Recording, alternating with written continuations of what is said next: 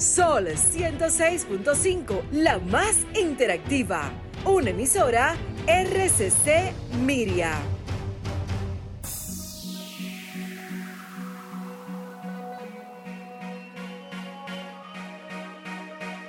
A continuación, por Sol 106.5, Arquitectura Radial, Diseño, Urbanismo, Ingeniería y todo lo referente a la construcción. Arquitectura Radial, con los arquitectos Luis Taveras y Gleinier Morel.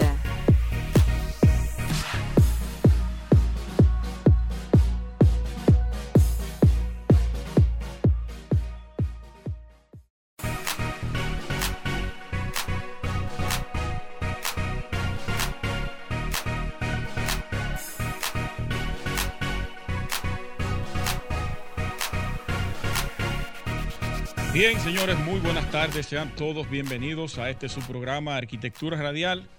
Una vez más, un domingo más después de Modo Opinión, nuestros hermanos de Modo Opinión. Seguimos nosotros con Arquitectura Radial. Vamos a compartir una hora de este domingo con ustedes los temas importantes y relevantes del sector de la arquitectura, la ingeniería y la construcción, de la mano de un servidor, Luis Taveras, Gleiniel Morel y Alejandro en los controles de Sol FM 106.5 muchas noticias eh, importantes para el día de hoy que tenemos, aparte de tragedias que han ocurrido desde hace dos semanas que no hemos abordado, pero que hoy la vamos a tocar con pixeladas por lo menos, para que ustedes estén al tanto de lo que está ocurriendo a nivel internacional. También aquí en el país han ocurrido situaciones importantes que la iremos abordando en lo adelante y noticias también relevantes en el sector de la arquitectura, las asociaciones de arquitectura y lo que viene en actividades pendientes para esta semana. Así que quédense en sintonía que de esta manera inicia Arquitectura Radial. Estimula tus sentidos, enriquece tus conocimientos. Arquitectura Radial.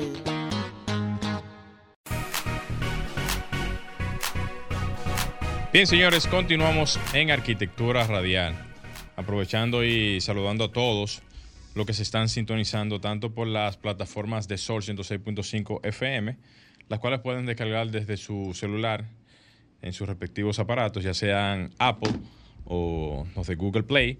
Y también nos pueden escuchar también en la misma plataforma de Arquitectura Radial, o sea, en las redes de Arquitectura Radial, buscándonos como Arquitectura Radial, rayita bajo RD, en Instagram y también en las demás plataformas y redes sociales del mismo programa.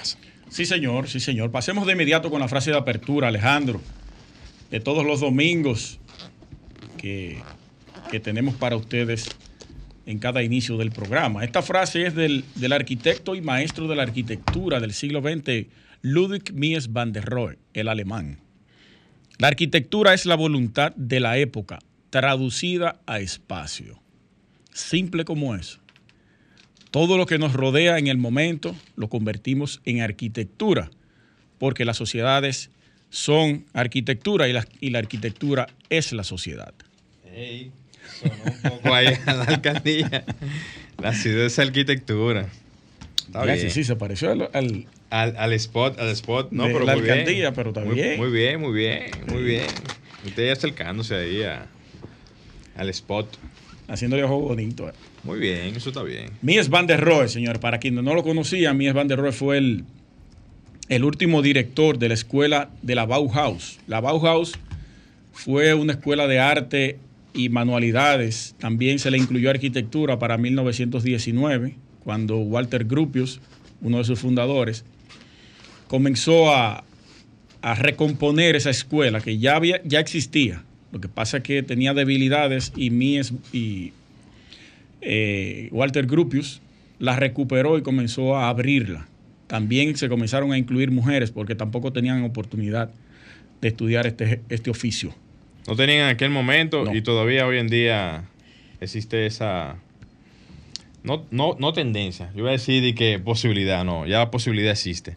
Pero hoy en día... En ningún espacio se le cuarta. No, no, lo que te iba a decir es que hoy en día ahora se cuarta la, la posibilidad de, de, trabajar, pero no es porque no quieran, es porque, o sea, no es porque uno no quiera, es porque no quieren ellas de poder trabajar en Usted espacios... se está buscando un lío, no diga eso, bro. No, Usted no. sabe que no es así. No, no, déjame, déjame darme a entender para rectificar lo que dije. A Usted lo van a masacrar, sigue ahí. Mira, tú sabes que lo que quiero decir es que en los espacios de oficinas ya hay una gran gama de profesionales, arquitectas, ingenieras trabajando, pero tú no ves esa incidencia en la parte, digamos, eh, eh, exterior, en los proyectos. En obra. En obra, en proyectos.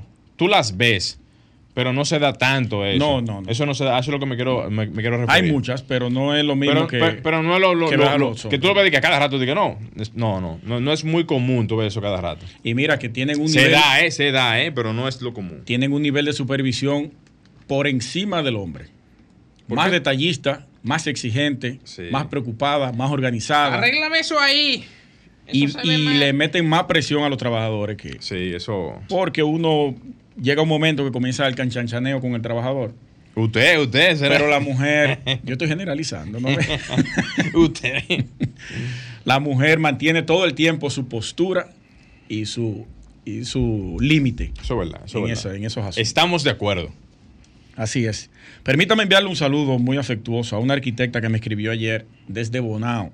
Bonao City. Ella se llama Ismeiri Susana, que me abordó para el tema de los honorarios de arquitectura.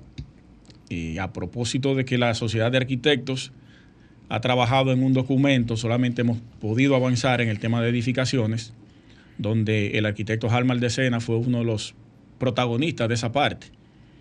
Y pudimos ayudarla ayer a ella con eso. Y es el tema, brother, de la repetición del diseño en un proyecto o un complejo habitacional. Supongamos que usted tiene... Eh, eso, eso es complejísimo. Eso son. no, es simple. Escuche, Ah. sí. Ah, dele. Eh, si usted tiene, lo contratan para un proyecto de más de cinco viviendas, vamos a suponer, voy a poner ese ejemplo. Yo voy a buscar la imagen para ser más preciso, que ahí lo detalla eh, claramente. Dice que si usted tiene, usted primero cobra el primer, el, valga la redundancia, el bloque 1 al 100% del valor total del diseño. ¿verdad? La repetición entonces comienza un segundo bloque o un segundo diseño que se vaya a repetir en ese proyecto. Usted cobra un 75%. Ya luego un tercero cobra un 50, un cuarto un 25 y de 5 a 20 repeticiones usted Sale cobra gratis. el 20% del valor Ah, total. pensaba que era gratis. Ya que salía. Sí, ahí se resume eso. Pudimos ayer resolverle ese tema a ella, que está también, me parece, no tan... No, yo creo que el documento del CODIA no lo tiene eso. Eso lo trabajamos con Halmar y otras oficinas de arquitectura que practican esa misma modalidad. Entonces lo asumimos por ahí y lo incluimos en ese documento. Bueno. Saludos Está para bien, está bien, está bien. Yo entiendo que al final, cuando se repiten los proyectos de esa manera, debe de haber también un, un documento que pueda esclarecer esos montos, porque a veces la gente no entiende el porqué de esos porcentajes. Dicen, ah, no, pero es lo mismo. Pero tú, tú me estás cobrando lo mismo por, por algo que tú me hiciste ya. Sí, pero ahí hay un derecho de No, no, autor. no. Oye, la- oye, la- oye, oye Ese la- es el cliente. el cliente. que Ok. te- pero tú, tú, tú me estás cobrando por lo mismo. Sí. ¿Y por qué tú me cobras por lo mismo si ya tú, ya tú me hiciste el diseño principal? Es solamente copiarlo, ponerlo ahí al lado, pero no se trata de eso, No. se trata de un trabajo intelectual que inclusive para el complemento de la parte sanitaria, el complemento de la parte eléctrica, el complemento de la parte estructural, Estructural. te lo van a cobrar igual. Porque se supone que para tú hacer el cálculo sanitario de todas esas edificaciones, tú no lo haces por una sola, No. tú lo haces por todas. En la parte eléctrica también es un conjunto.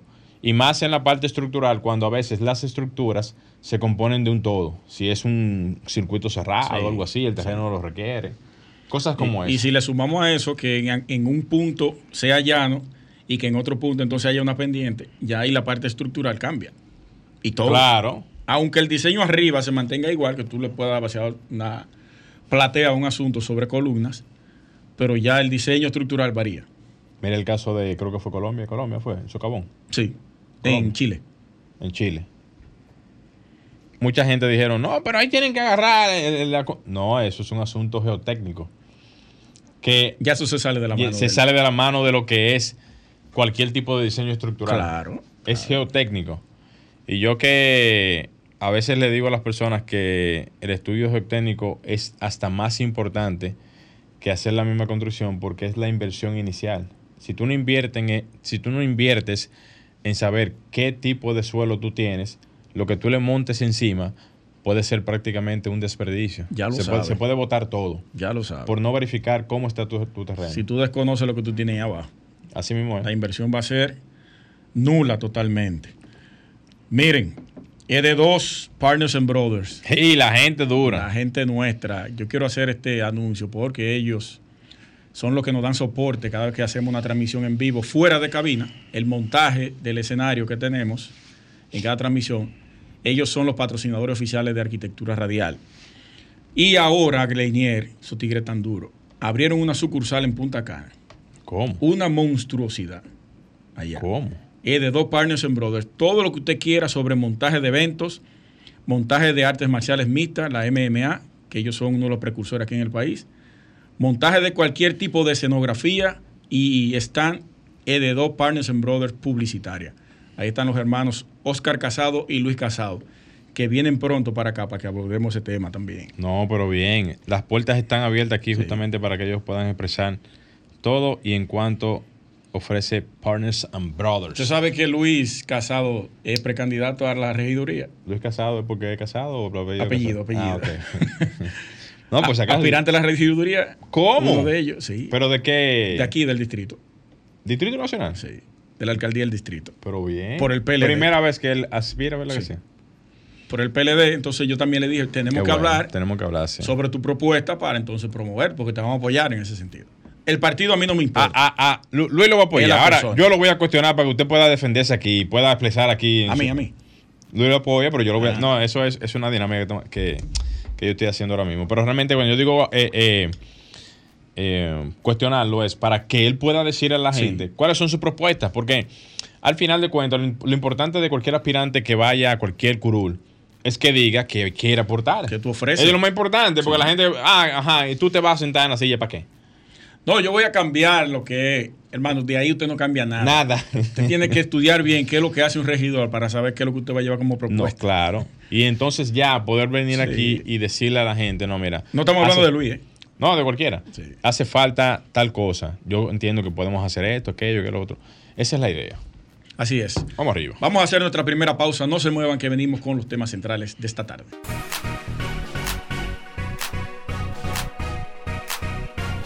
Vamos arriba, señores. Continuamos en arquitectura radial. Tras bastidores veníamos discutiendo aquí, Luis y yo, unas cuantas cosas.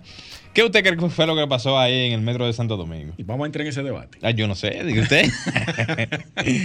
Primero darle los saluditos a la gente que está conectada. Vamos arriba, señores. Saludar desde, desde aquí de Arquitectura Radial a Night Lady, a, Montín, a Montilla y, y Joel.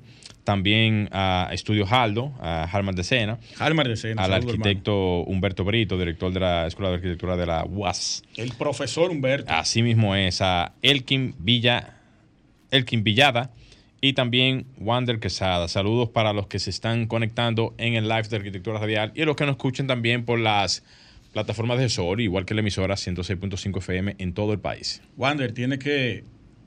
Tenemos que conversar sobre el tema de- del material que te aprobaron allá en, en ¿Cómo? España. ¿Cómo? Sí, tiene. ¿Usted se acuerda que yo me hice una mención de eso? Que Sí. le hicieron un una Ti- certificación. Tiene, tiene que hacernos llegar la información. Y él está aquí, en el país. Está trabajando en la parte del metro allí en Santiago. Pasa por aquí. ¿Cómo? ¿En el, en el monorriel? Monoriel. Ah, pero está bien, Está muy ahí, bien. está ahí. Excelente. Eh, Lo que pasó en el metro, Morel, bueno, yo hice un análisis con- de desde la parte del sentido común que me compete, porque yo no soy experto en la materia. Y lo primero que yo deduje fue que eso no fue un choque de frente. ¿Por qué? Porque si vemos, esos trenes no tienen eh, parte trasera. Sus dos lados son el frente. Cuando él llega a un punto de una estación, lo que hace es parquearse a una, en, en un riel. Entonces, cuando va a salir, en el otro extremo, que supuestamente es la parte de atrás, que es otro frente, va otro conductor. Entonces le mueven los rieles y lo cambian de carril. O sea que ahí lo que ocurrió fue que quien venía detrás, al parecer, le dio al que iba adelante, que estaba parado. Ahí no hubo choque de frente. Eso no se ha dicho, no se ha analizado, pero eso fue lo que yo deduje desde que vi la imagen. Y dije, pero acá, esto no, Primero hay que cambiar los rieles para que los dos trenes se encuentren en un punto. Eso es imposible a la hora de la salida. Tiene que ser una negligencia o que se haga a propósito eso. Y lo que yo vi fue eso. Sí, sí, yo puedo decir es que no hace mucho tiempo, y, ojo con esto, ah, yo creo que muchas personas, muchos no saben de esto. Hace poco tiempo hubo unas huelgas que se hicieron de los conductores del metro de Santo Domingo. Dos o tres meses creo que hace. Más o menos. Y a muchos de ellos los desvincularon y sacaron un grupo de conductores de aquel momento. Con 10 años de experiencia. Con 10 años de experiencia, preparaciones, con más de, eh, como en vez de horas de vuelo, con muchísimas horas de recorridos en el metro y experiencia de sobra. Se saben los, el, el tema de los controladores, se saben el tema de la logística, se saben bien el tema de todo lo que conlleva a nivel de seguridad nacional el tema del metro, que eso pudo haber sido también un problema de seguridad nacional, ese punto nada más, ese punto nada más. Y eso realmente, ese pequeño detalle de desvincular un grupo de operadores del metro que tenían una vasta experiencia en ese tema, que todavía hasta el día de hoy no se ha dicho exactamente por qué desvincularon ese grupo, para dejar, sin ánimos de decir que... Cuota lo que política, brother. Pero, pero, pero, pero, pero, oye, pero oye, oye, ¿y para qué tú dejas un grupo, si fue así, eh, o si fue así, un grupo de personas para llenar una cuota política, nada más por cumplir con un, con un compromiso monetario? Cuando tú tienes ahora mismo una situación prácticamente de riesgo nacional. Nacional. Digo riesgo porque si pasó eso, ya la gente entra en pánico. de terrorismo. Eso. Claro. Y sí fue a propósito. Claro. Entonces, son conjeturas que uno tiene porque al final los datos están ahí. Tú comienzas a armar un rompecabezas y tú dices, ah, pero pasó aquel momento tal cosa. Ahora pasa en este momento estas cosas. Tú, tú combinas la inexperiencia de un grupo de personas con posiblemente el caso que sucedió. Domingo Páez hizo un análisis tremendo. Para mí es uno de los analistas políticos y sociales más importantes de este país. Un saludo para Domingo. Donde él plantea ahí que cuando tú le otorgas una cuota política a través de un trabajo, de un empleo, a ciertos miembros de un partido X, hablo en términos generales y en cualquier época presidencial y de gobierno, no tiene que ser la de ahora. Tú le estás dando herramientas a esa persona para que él entienda que eso que tú le das, ese empleo, eso es de él.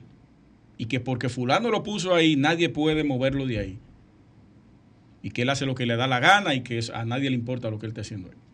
Eso es lo que ocurre en la mentalidad del, dominicano, cuando tú lo nombras en un puesto político. Sin experiencia, sin conocimiento, y entiende que él a él le deben eso y que eso es de él. Luis, ¿tú sabes qué es lo que más duele? Eh, arquitectura y política se llama esta sección. Y oye lo que más duele. El costo y la inversión que hizo el Estado Dominicano para preparar más de ciento y pico de personas en aquel entonces. Un año y pico de preparación. Oye, yo, yo recuerdo que hasta inclusive había una firma que se iba encargada de lo que era el tema, que hubo un problema también ahí. Eh, un problema de... de, licitación de, eso? Sí, para el tema. Pero eso es otra cosa. Pero hubo una firma que se encargó solamente del, del, eh, de la preparación de un personal en todos los sentidos. En todos los sentidos. Como debe ser. Como debe de ser. Sí. ¿Dónde está ese dinero ahora mismo? ¿Está votado? En, la casa, están ellos. ¿Está, en la casa? Ese, ese, ¿cómo que se le llama eso? Ese capital humano perdido. Perdido ahí. Para poner quizás un grupo de personas que no tienen la misma preparación. ¿Para qué? Si ahora mismo lo que se necesita es más personal para el metro. ¿Por qué? El metro está creciendo. Autopista Duarte. Exactamente. ese personal lo que debió... No pueden esperar. No pueden esperar. Tienen que meterlo en, en la otra vía. Prepararlo, prepararlo en este transcurso de que para meterlo en la otra vía. No sacar un grupo de gente que tienen más de ¿cuántos años? 15, 15 años ahora mismo. Más o menos. Eh, sí. Bueno, casi 15, porque El, metro fue en el, en el 8. 98, 2000, más o menos, creo que fue. No, 2008. ¿La primera línea? Sí. La primera línea sí, 2008. Sí. sí. Yo dije 98, 2008, ¿eh? Se, se fue el tiempo atrás. en carreta aquí todavía. Señores, miren, yo eh, no, tengo que decir nada que no sea la apreciación bis, igual que todos, de lo que pasó, pero argumentando, sí, un sentido común, pero argumentando en otros detalles, entiendo que lo que se hizo con ese grupo de personas que eran los operadores del metro de hace unos meses atrás, desvincularlos a todos, por, oigan, oigan, por simple y llanamente exigir un aumento salarial en sus condiciones que ya anteriormente le habían dicho que sí, que se tiene que ser. Por eso, o sea. Sí, pero ellos, ellos se, sin- se sindicalizaron en algún momento. Claro que sí. Ah, ¿Por pues. qué? Pero oye, oye, ok, está bien. Debieron haberlo hecho, sí, Tomamos no. la llamada ahora, denos un segundito. Sí, pero oye, oye que yo pienso, ¿debieron haberlo hecho? Sí, no, no sé. Pero se supone que tú tienes que reunirte y agruparte con las personas para tú saber cómo tú resuelves las cosas. Y no pasó aparentemente. Sí. Entonces, ese, ese tema yo no lo abundé mucho, no sé cómo se no, maneja. no, yo no lo conozco a plenitud, pero leyendo uno las noticias es que se da cuenta de las Sí. informaciones. Pero lo que yo le digo a este gobierno es algo, sí. Que presten atención a esto que yo voy a decirle. Ustedes, desde el primer momento, le están dando herramientas a la oposición y argumentos para atacarlos. Sin necesidad. Sin necesidad. Porque hay temas más importantes que ustedes mismos lo están pisando. Por sus errores que no tienen ni pie ni cabeza. Errores de kindergarten en política. Wow. Pongan eh, carácter a esto que ustedes están haciendo. Pónganle carácter al gobierno, presidente Luis Abinader, porque ustedes lo que están dándole argumento a la oposición. Y los temas reales de corrupción y de, y de, y de persecución a la corrupción que se venían tratando anteriormente, ya a nadie le importa. La gente lo que está es en el tema de la luz, en el tema de haitiano, en el tema de que eh, eh, se incendió tal cosa, que de- pero ustedes mismos que le están dando argumentos pa- para de, eh, desplazar esos temas importantes que, que estaban en la palestra. Darle de lado. Yo no entiendo, la verdad. Vamos a tomar esta llamada, que hay un arqueoyente. Se fue. Vamos a ver esta otra. Buenas tardes. Aló, buenas tardes. Ramón de San Cristóbal. Ramón, adelante. Adelante, Ramón. Estaba pensando dos cosas. Vieron a una de las conductoras del metro cha- chateando. Y otra cosa, de la situación de Haití. La independencia fue como en el 1844 o 84, algo así. 44. Ujú. Y entonces, desde ese tiempo, ahora es que ellos vienen a reclamar vainas de, de, de, de río, situación de, de, de cosas, situación de río ahora. ¿Y por qué dejaron pasar tanto por ese tiempo para venir ahora a reclamar eso? Y otro aspecto, finalizando. Sí. Leonel construyó universidad. Para el terremoto nos portamos muy bien con ellos. Aquí les facilitamos hospitales, educación. ¿Y por qué son así tan ingratos, lesbianos? Gracias. Recuerda que eso es una franja. Esa no es la generalidad haitiana. Eso es una pa- la, la, la franja de poder y empresarial son las que motivan ese tipo de cosas. Buenas tardes. Sí, Primitiva, un abrazo para usted y el pueblo dominicano. Buenas tardes, Primitiva. Sí, con la situación, qué bueno que ustedes se, o sea, se, se preocupan por, por toma- tocar el tema, o tratar el tema sobre el metro, porque de verdad que eso no es cualquier cosa. Este país está como anestesiado, que nada es nada. Y es una infraestructura de ingeniería y arquitectura muy importante para el país. Así es. Entonces, entonces los empleados que los de- de- desvinculados, ellos pronosticaron que podía que, que podía Sí, pasar eso es verdad. Pasó Lo- ayer, eh, ellos, eh, lo ellos, eh, lo dijeron. Es, es- pronosticaron, es- ellos- es correcto, es correcto. Sí. Por eso que hago la, eh, la- la mención, porque ellos lo habían dicho, que puede pasar una situación así. Y ustedes pueden estar seguros que yo a cada rato pensaba, ojalá que no pase, porque estaba pendiente a que eso podía pasar, porque los que estaban ahí no eran improvisados, eran gente con experiencia y que sabían en lo que están. Sí. Entonces el señor que llegó ahí a administrar eh, eh, ese bien del Estado, del Estado dominicano, entonces eh, se puso ahí a poner a quien él le dio la voluntad, a quien llevara a él como, como ventaja, entonces, la pero la población es la que tiene que reclamar, porque que la- esta población no reclama. Todo lo que lo, lo- que esta gente hacen, eh, yo no estoy politiqueando, sino es la verdad. Todo lo que esta gente hacen, la gente amén, amén, amén. ¿Qué es lo que está pasando, pueblo dominicano? Y para terminar con el asunto de Haití, pero ¿y por qué ahora, si eso era desde el, eh, eh, desde el 21, que estaban los haitianos bregando con, con ese con ese canal? ¿Por qué ahora? Lo que pasa es que Abinader, para la, cuando vengan las encuestas, quiere lo- los aplausos y los, los fuegos artificiales de cuando la encuesta diga, ay, trató bien el, el tema de, de Haití, que le salga bien, porque eso es lo que a él le gusta. Aplausos y fuegos artificiales. Gracias. Muy bien, Primitiva, gracias. Bueno, vamos a soltar ese tema ya político, porque no quiero abundar mucho en el tema haitiano. Como no lo hemos estudiado a profundidad, Es así. no me voy a meter ahí. Eh, Alejandro, hacemos nuestro segundo corte comercial y continuamos con más temas aquí en Arquitectura Radial. Alcaldía Distrito Nacional. Estás escuchando Arquitectura Radial.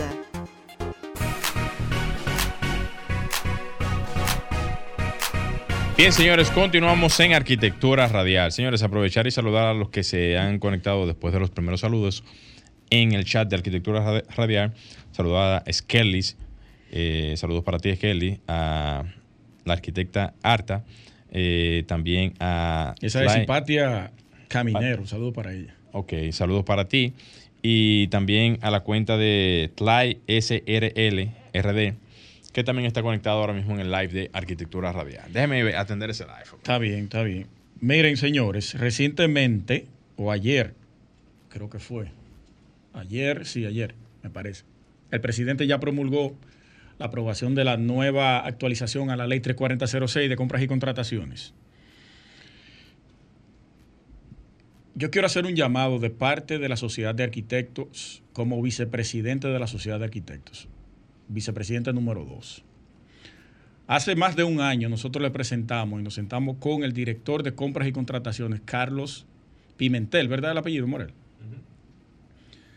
Para que vuelvan a introducir, presentamos una propuesta sobre la inclusión de, de los concursos de diseño para proyectos del Estado.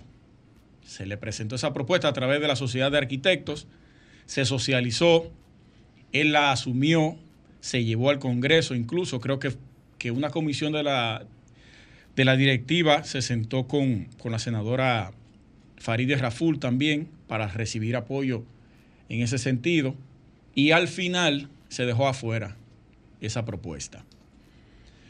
Un asunto que estaba incluido en la ley de compras y contrataciones hace tiempo y la sacaron porque al parecer no le convenía a la parte empresarial. Ustedes saben que los desarrolladores y constructores en sus oficinas tienen arquitectos contratados, excelentes, e ingenieros, que son los que se encargan de hacer los proyectos para la construcción de dichos eh, complejos habitacionales del Estado. Entonces, al parecer, esa propuesta de diseño, esa propuesta de concurso de diseño para las obras del Estado no conviene a la parte empresarial. No es que estoy en contra de los empresarios de la construcción, pero para poder dinamizar y para poder tener una, una, real representación y un buen diseño en los proyectos del Estado, dígase viviendas de bajo costo, viviendas de bajo costo, que puedan tener un diseño acorde con el entorno, porque lo que se está haciendo es, lo, que se está haciendo son bosques de concreto en todos lados, sin ningún criterio de diseño, sin ningún criterio de orientación ni de climatización en el, en el interior. Y todo el que vive en esos complejos habitacionales lo sabe, y quien me está escuchando que vive en uno de esos lo sabe, que no hay una climatización a través de la arquitectura de esos proyectos, que era lo que se estaba buscando con la inclusión nuevamente de los concursos de diseño a la ley 34006, que se dejó fuera y que el presidente Luis Abinader acaba de promulgar ayer o antes de ayer. El viernes me parece que fue. Pues yo creo que es una falta de respeto tanto de las autoridades que le piden a uno, como sociedad representante de un sector de la arquitectura, propuestas para ser tomadas en cuenta y poderlas incluir para mejorar lo que es la dinamización económica de los profesionales de la arquitectura. Entonces que después le den una bofetada y se rían de uno en la cara. Dejen fuera una propuesta que se ha trabajado durante tiempo. Yo creo que no es correcto eso. Y aquí hay que poner las cosas claras en lo adelante. Hay que poner las cosas claras desde el Estado y desde las instituciones que representan a los profesionales. Porque ahí tenemos un CODIA que tampoco hace nada respecto a eso. Al CODIA no le importa eso en realidad. CODIA no propone ni, ni una mesa de trabajo para, para tirar una escalera ahí en, en, en Guivia. Para nada. Entonces yo quise hacer este llamado porque para mí fue una falta de respeto dejar fuera a una propuesta tan importante como esa. Morel.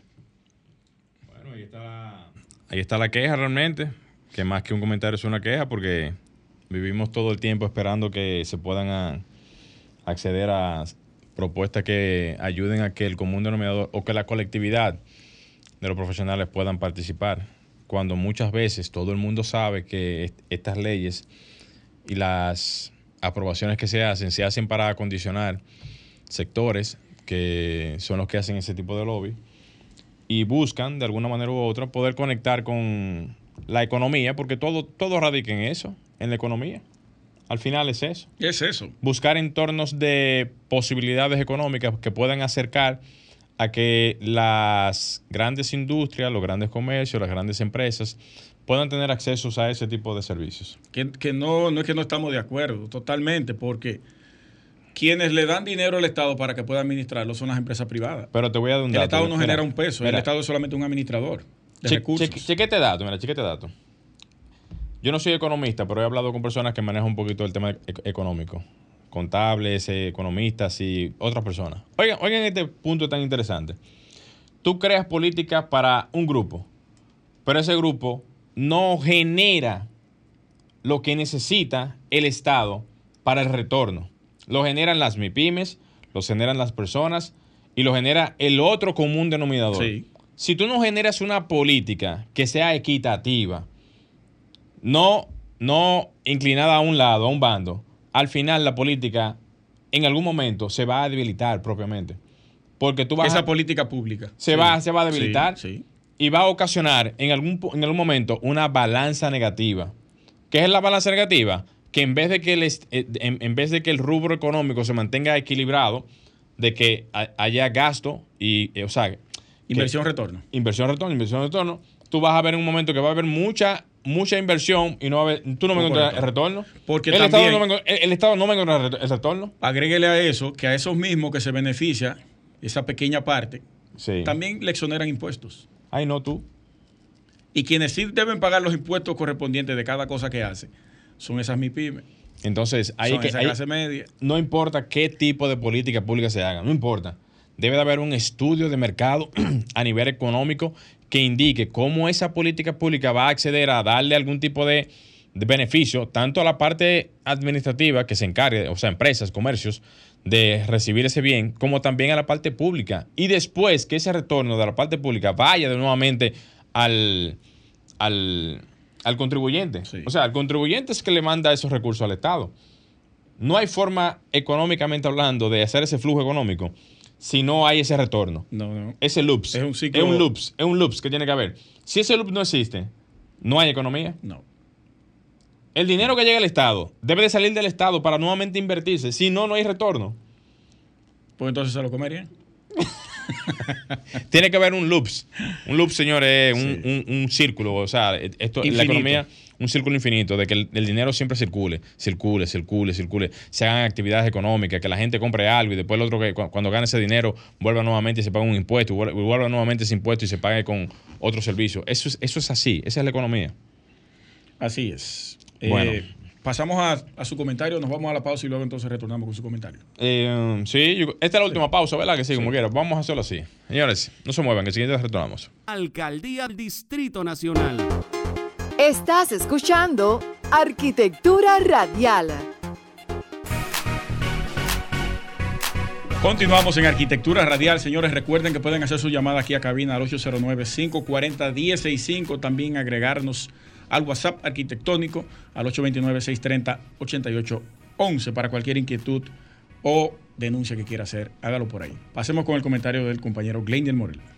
Muy bien, colega, muchísimas gracias. Y como siempre, saludando a todos los que están en sintonía. Agradeciéndoles como siempre por mantenerse siempre constantemente escuchando los comentarios y temas que tenemos aquí en el programa de radio. Miren, el tema que voy a tocar hoy es básicamente un tema que ya lo he hablado anteriormente, lo he tocado en otras ocasiones. ¿Cuál es la cámara mía, Alejandro? Antes que nada, que no la estoy viendo. Esta- Ah, perfecto, está bien. Señor, estoy en vivo, ¿eh? Lo he tocado ya en otras ocasiones y he hablado justamente de ese tema en otros momentos. Se trata nada más y nada menos del tema de las alcaldías. Eh, yo he reiterado en otras ocasiones que cuando nosotros vamos a las alcaldías, a cualquier alcaldía, porque hay alcaldías que tienen alguna estructura para el tema de, de las tramitaciones, hay otras que no la tienen, pero cuando se trata de temas de pago de arbitrios y revisión de planos y todo eso, hay algunas que no cuentan con departamentos de, planeamiento urbano. Háblese un simple departamento que debe de tener por lo menos, ojo, por lo menos, un profesional del área de la ingeniería o arquitectura. Por lo menos. Pero a veces uno va a ciertos lugares y se topa con que no existe esa, esa figura profesional. ¿Por qué yo digo esto? Porque independientemente de la condición económica que tenga la alcaldía, independientemente del tipo de, monto que maneja, independientemente de todo lo que tenga que, que, ver con esta parte económica, que es la parte que a veces es la que importa para poder o no buscar una persona que tenga ese tipo de requerimiento, independientemente de todo eso, usted tiene que buscar la manera de cómo llevar eso a cabo. Me explico. Tú no puedes tener una, una persona en un departamento tan importante que tiene que ver con revisión de planos a una persona que no maneje el tema o profesionalmente hablando que no sea un profesional del área. ¿Por qué? Porque si tú tienes a un simple inspector o alguien que solamente está ahí para manejar el tema de, de los arbitrios, tú estás simplemente delegando, como lo que hablamos ahorita con el caso del metro, delegando en una persona funciones que no son las que corresponden. Entonces, usted tiene que buscar, obviamente, una persona que pueda cumplir con este requerimiento y que pueda hacer exactamente el trabajo que se requiera, aunque, oigan, oigan, oigan esto, aunque no trabaje la semana entera. ¿Por qué yo digo que no trabaje la semana entera? Porque si le pagan en, en una alcaldía 12 mil, 15 mil pesos, 20 mil pesos una persona para esa función y un profesional del área a lo mejor va a cobrar por eso 60 mil, 70 mil pesos como mínimo, quizás lo que tú tienes que buscar la, la forma de decir, bueno, mira, esta función no paga tanto. Vamos a buscar un acuerdo en donde tú puedas venir por lo menos una vez o dos veces a la semana para que puedas recibir los expedientes y así las personas puedan tramitar sus obligaciones. O tú tener por lo menos una persona que pueda hacer la gestión de recibir esas documentaciones hasta tanto tú vengas o, vaya la persona a hacer el chequeo de esas documentaciones. ¿Por qué yo hago ese preámbulo? Porque tú no puedes tener una persona ahí que vaya, por ejemplo, un profesional de la área, llevar un, expediente allá a decirte, no, eh, eh, son tanto por esto y ya, sin verificarte el lindero, sin verificarte altura, sin verificarte ningún tipo de, de, régimen a nivel de lo que se supone deben de hacer las, las alcaldías en este sentido. Y ojo, mi ataque no es directamente a la misma alcaldía. Ojo con esto, sería increíble. ¿y, cómo que no? Claro que sí, mi ataque no es directamente a la misma alcaldía. Son a los incumbentes que buscan ese tipo de personas para ponerlos ahí. Porque la alcaldía claramente, o sea, a nivel, a nivel jurídico, dice exactamente qué cuáles son las funciones. Entonces, son los incumbentes que buscan personas que tienen algún tipo de cuota política para ponerlo ahí adentro. Es así. Y a otro que le voy a cargar el dado, a otro que le voy a cargar el dado, es al mismo gremio del CODIA. Lamentablemente tengo que decirlo así. Lamentablemente. ¿Por qué? Porque deben de estar pendientes de que en ese tipo de instituciones se tenga que cumplir exactamente con ese tipo de, de régimen. ¿Por qué? Porque tiene que haber un profesional del área al frente de esa institución. Perdón, departamento. Un departamento tan importante como es la parte de planeamiento en cualquier área debe de tener una persona que, eh, que tenga por lo menos mínimamente el grado, mínimamente el grado de arquitecto o de ingeniero. Mínimamente. No exijo ni siquiera que tenga que tener un posgrado. No exijo eso. Pero mínimamente el grado de profesional del área de ingeniería o arquitectura. Entonces, ¿vamos a seguir viendo ese tipo de, de, temas? Sí, lo vamos a seguir viendo. Y ustedes van a seguir viendo de este lado también esta oposición Simple y llanamente que lo que anda buscando es que se equilibre el tema de, los, de las regulaciones, que se equilibre el tema de el uso correcto del personal que esté al frente de cada posición. ¿Para qué? Para que tengamos realmente una, una, vamos a decir, una reciprocidad en cuanto a lo que tú vas buscando como servicio y en cuanto al servicio que te van a dar de allá para acá. Es así. Y no que tú vayas allá a una institución en donde tú entiendes que te va a recibir una persona con cierto tipo de grado de entendimiento técnico, más que nada, que cuando tú le preguntes, mira, eh, entonces, de, cuánto ustedes tienen ahora mismo permitido los temas de altura y los linderos? ¿El qué? ¿De, qué tú me estás hablando? De, no, entiendo. ¿qué, ¿Qué es lo que tú dices? de, de lindero. ¿Qué es eso? Oigan. Y el, el tema de la altimetría, entonces, en la, en- en la zona, ¿de cuántos son los niveles? ¿Altime qué? O sea, señores, así no. Así no. Eso no puede ser. Porque ¿qué uno espera? Que debe de haber la misma competencia, por lo menos técnica, en ese, en ese momento cuando tú vas a hacer algún tipo de, de planteamiento, porque al final, al final, señores, eso le conviene a todos. Cualquier comercio, cualquier zona, cualquier desarrollo que tenga la comunidad, se va a ver beneficiada al momento de tener un técnico adecuado en el entorno de la alcaldía. Hasta ahí mi comentario. Muy bien. ¿Y en qué alcaldía ocurre eso?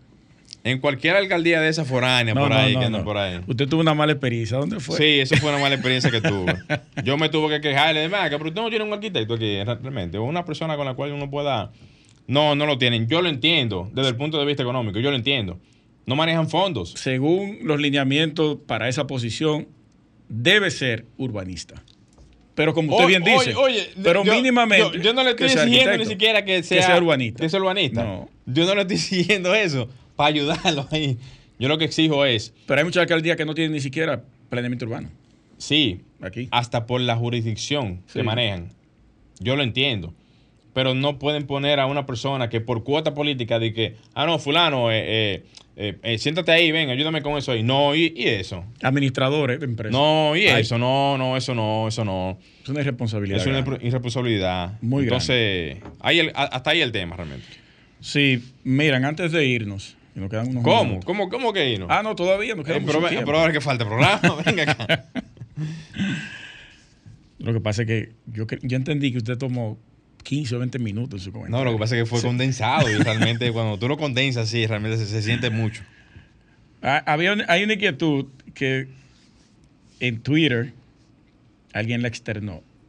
El tema de los salarios en las instituciones públicas y privadas y los honorarios.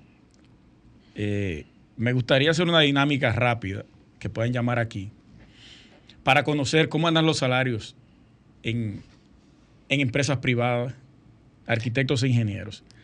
Bueno. No de, no de nombre, solamente diga qué usted ha escuchado, si usted es un asalariado, cuánto está ganando ahí.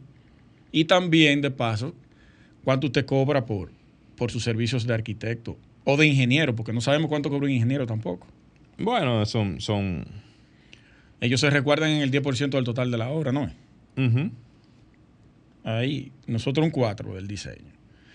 Pero ahí está, el que pueda llamar, llame para entonces hacer esa dinámica mientras... La dinámica vino por... por, qué te- por o sea, ¿de, de dónde partió? ¿Qué, qué, qué surgió para que se generara la, la dinámica? El tema de, de los, de las ofertas de empleo.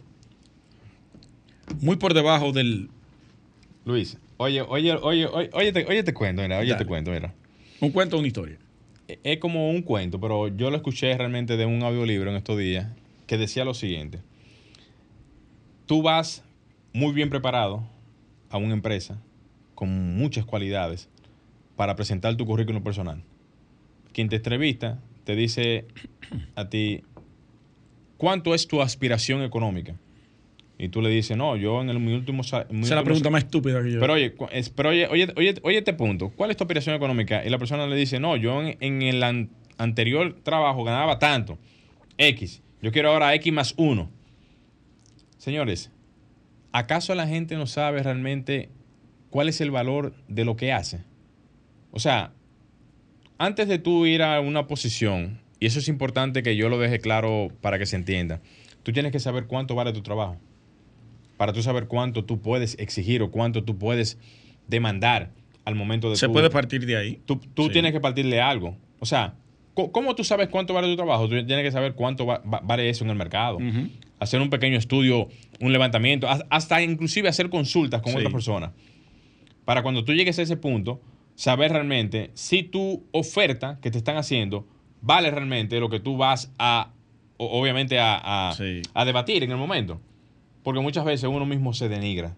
Y tú vas denigrándote hasta llegar al sitio de trabajo. Cuando viene a ver, tú tienes todas las condiciones para tú tener un buen monto, para tú ma- manejar tu- tu- tus ingresos a nivel, a nivel salarial. Pero te denigras automáticamente, tú llegas Y al se punto. aprovechan de eso. Se aprovechan de eso. Eso pasa, sí, eso pasa. Pero mientras, eh, aún no tenemos llamada. La ley, yo, yo no sé si lo abordé eso. La ley 18 en, en Nueva York, que entró en vigencia ya el 5 de septiembre ahora, es la conocida como registro de alquileres a corto plazo.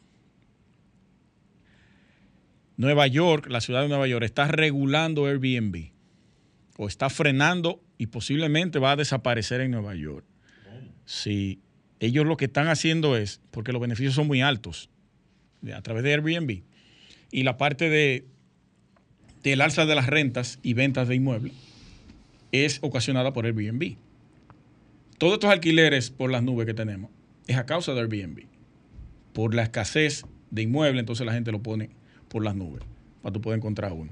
¿Qué hizo Nueva York? Bueno, tú tienes un inmueble y tú como anfitrión, que es como yo le llaman, si tú vas a rentarlo en la modalidad a corto plazo, tú tienes que registrarlo en la alcaldía. 145 dólares, tú haces tu registro y para tú rentarlo tienes que vivir en, la, en, esa, en ese lugar, ese apartamento, esa casa. Y no puede pasar de dos personas la renta.